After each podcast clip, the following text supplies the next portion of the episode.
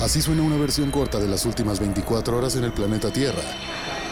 La conversación del mundo, aquí, en el Brief, con arroba el Che Arturo.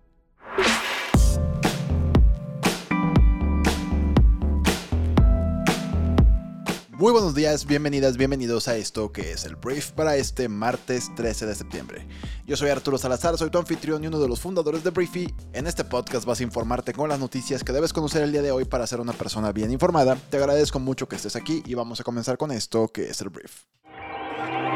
Hablemos del presidente de México, Andrés Manuel López Obrador, porque el día de ayer anunció que ya no responderá a los reclamos de Estados Unidos sobre el tema de las consultas y política energética durante el desfile militar del 16 de septiembre en el Zócalo, como lo había anunciado previamente. El mandatario dijo que tras recibir una carta del presidente de Estados Unidos, Joe Biden, donde destacó el respeto a la soberanía de México, consideró inconveniente hacer un posicionamiento sobre este tema. AMLO dijo que seguirá buscando la unidad que conviene a todos y consideró que no puede haber peleas porque está primero el interés de los pueblos. ¿De dónde viene todo este pues pseudo pleito? Canadá y Estados Unidos presentaron una queja formal bajo el Tratado Comercial del Norteamérica, que es el TEMEC, por considerar que la política energética de México perjudica a sus empresas y se beneficia a la Comisión Federal de Electricidad y a Petróleos Mexicanos, por lo que el presidente anunció que respondería a esos reclamos el 16 de septiembre en pleno desfile militar. Indicó que durante el desfile militar, en lugar de esto, en lugar de los reclamos, este pleito que estaba generándose, hablará sobre la paz en el mundo y dará su postura sobre la guerra de Rusia y Ucrania, lo cual es algo que quiero ver. Y además presentará una iniciativa para que se discuta en la ONU la integración de un comité de mediación encabezado por el primer ministro de la India y el Papa Francisco para acabar con el conflicto bélico entre Rusia y Ucrania.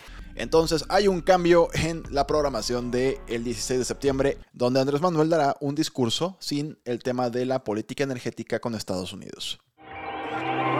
Y hablando de Estados Unidos, después de que AMLO dijo esto, hubo una reunión por la tarde con el señor Anthony Blinken, el secretario de Estado de Estados Unidos. AMLO se reunió con él junto con una comitiva de personas, el secretario de Relaciones Exteriores Marcelo Ebrard, el embajador estadounidense en México Ken Salazar, la secretaria de Economía Tatiana Cloutier, el embajador mexicano en Estados Unidos Esteban Moctezuma y el jefe de la Unidad para América del Norte Roberto Velasco.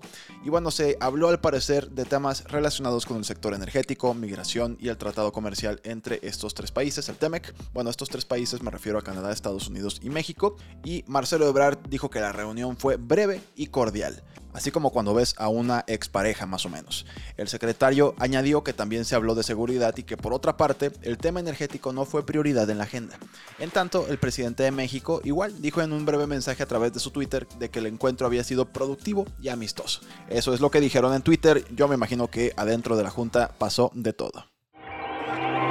Vamos a hablar de educación en nuestro país porque una jueza, la jueza tercera de distrito en materia administrativa de la Ciudad de México, ordenó al gobierno federal restaurar a nivel nacional el programa de escuelas de tiempo completo tal y como operaba antes del traslado de sus objetivos al programa La Escuela es Nuestra. De acuerdo con la resolución judicial, la jueza determinó que los beneficios que otorgaban las escuelas de tiempo completo, que garantizaban el ejercicio de los derechos a la educación y a la alimentación de niñas, niños y adolescentes, no pueden obtenerse a través del programa La Escuela es Nuestra, que es el programa que trae ahorita el gobierno de AMLO. Esta decisión ocurre como respuesta a una demanda de amparo presentada por Aprender Primero, apoyo legal de la Organización de Mexicanos Primero, en conjunto con el despacho de abogados Aguilar Barroso.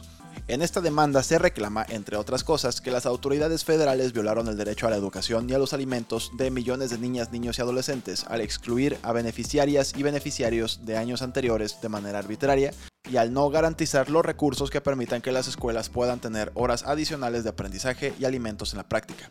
Además, la jueza reconoció que se afectó desproporcionadamente, que esto es un punto bien polémico, desproporcionadamente a las mujeres madres de familia quienes dependían de escuelas de tiempo completo para tener un lugar seguro para sus hijas e hijos, mermando la posibilidad de que desarrollen de manera efectiva sus proyectos de vida y la posibilidad de una estabilidad laboral que tiene impacto en su economía. Entonces, ¿Esto qué implica o a quién afecta o a quién obliga?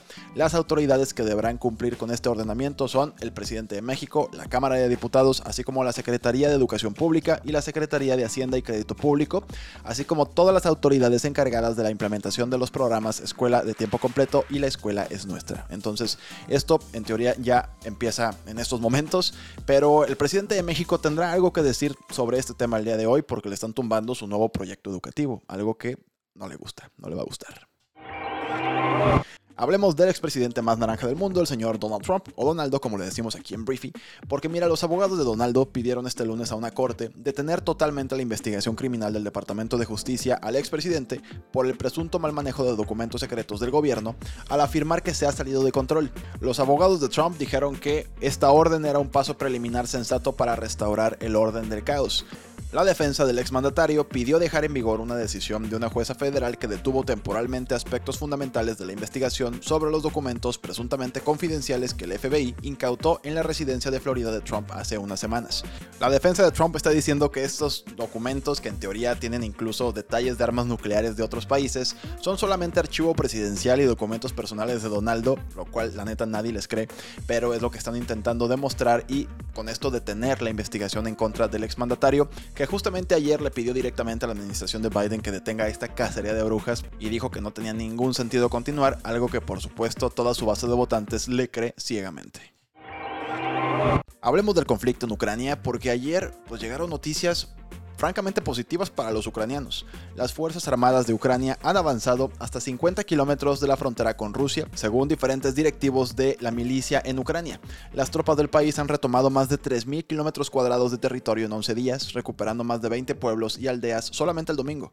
Se encontraron de hecho cuerpos de civiles con signos de tortura en la región nororiental de Kharkiv, según la oficina del fiscal general de Ucrania, pero al parecer están avanzando y recuperando terreno rápidamente los ucranianos. Cuando esto se da a conocer, al parecer Rusia pues contraatacó, lanzó decenas de ataques en la región de Kharkiv precisamente el día de ayer, pues lo que sugiere una intensificación de la respuesta. Las fuerzas rusas también tomaron represalias atacando a la infraestructura civil, incluidas las centrales eléctricas y las instalaciones de agua. La electricidad y el agua en Kharkiv, que por cierto es la segunda ciudad más grande de Ucrania, fueron cortadas el domingo, después fueron restauradas y ahora volvieron a ser destruidas.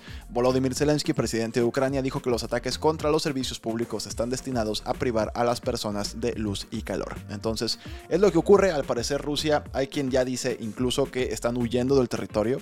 Hay quienes dicen que están debilitándose y que por fin se está afectando políticamente a Vladimir Putin por esto que no está avanzando como a ellos les hubiera gustado. Y se le está poniendo un poquito la gente en contra a Putin porque él estaba inaugurando este fin de semana una rueda de la fortuna que era la más grande en Europa o algo así. Mientras pues sus tropas estaban perdiendo al parecer territorio en Ucrania al no haber una estrategia superior a la que tiene un país que en teoría es inferior militarmente hablando por mucho lo que es Ucrania.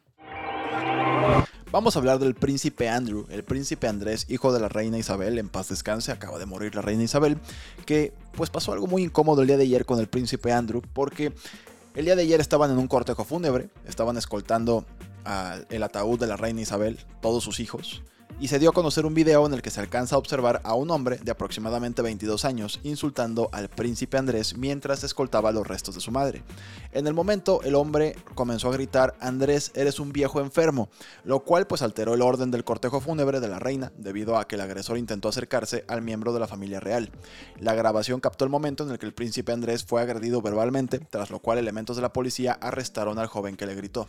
Según el reporte del medio estadounidense TMC, el hombre fue detenido por alterar el orden público. Y esta serie de insultos contra el príncipe Andrew giran alrededor del escándalo desatado por una demanda de acoso que enfrentó en Estados Unidos, que en teoría ya se cerró ese caso, después de que de hecho la reina Isabel pagara una buena lana, pero le dijeron ayer pues básicamente viejo cochino por haber eh, presuntamente haber asaltado sexualmente pues a una menor de edad. Entonces fue lo que ocurrió, esto arruinó bastante el momento la verdad, en el que pues un cortejo fúnebre con la reina Isabel II pues fue interrumpido por este insulto, bien ganado príncipe Andrew, si eres un viejo cochino al parecer pero bueno, fue lo que ocurrió en el Reino Unido.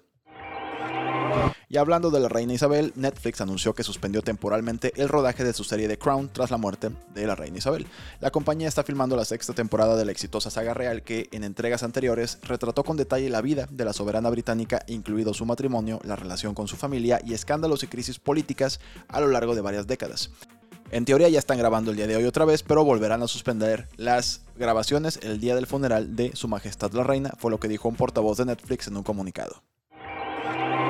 Y hablando de Netflix, al parecer la compañía está decidida a hacerse un nombre en el espacio de los videojuegos. Durante la última exhibición de Ubisoft Forward del sábado, en la que la compañía francesa destacó lo último y lo mejor, el gigante del streaming subió al escenario para anunciar una nueva asociación que verá el lanzamiento de tres juegos móviles exclusivos.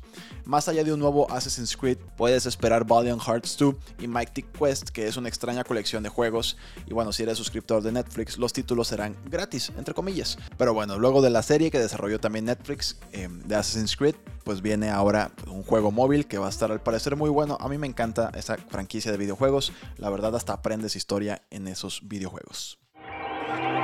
Hablemos de Suecia porque mira, Suecia, este país nórdico, dicen el primer mundo del primer mundo, se está enfrentando a la incertidumbre política tras las elecciones parlamentarias del fin de semana pasado y las autoridades electorales dicen que los resultados finales no estarán disponibles sino hasta el miércoles.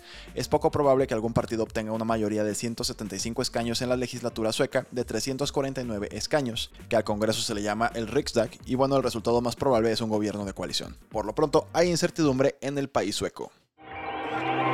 Vamos a hablar de la niñez en el mundo porque la Organización Internacional del Trabajo, parte de las Naciones Unidas, cree que la esclavitud moderna está en aumento.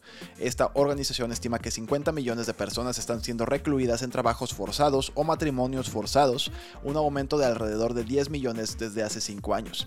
Se estima que 27.6 millones de personas realizan trabajos forzados, 3.3 millones de los cuales son niños. Más de la mitad de esos niños están siendo utilizados como parte de la explotación sexual comercial. 22 millones de personas están en matrimonios forzados, muchos de los cuales tenían menos de 15 años cuando ocurrieron los matrimonios. La organización dijo que más de la mitad de todo el trabajo forzoso ocurre en los países ricos.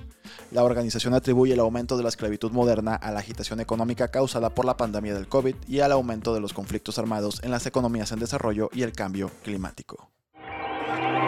Muy bien, esta fue la conversación del mundo para este martes. Espero que te genere mucho valor y conversaciones muy interesantes. Te recomiendo muchísimo que pases el día de hoy a Briefy, a que escuches o leas un artículo que se llama Cómo pasar de la estrategia a la ejecución.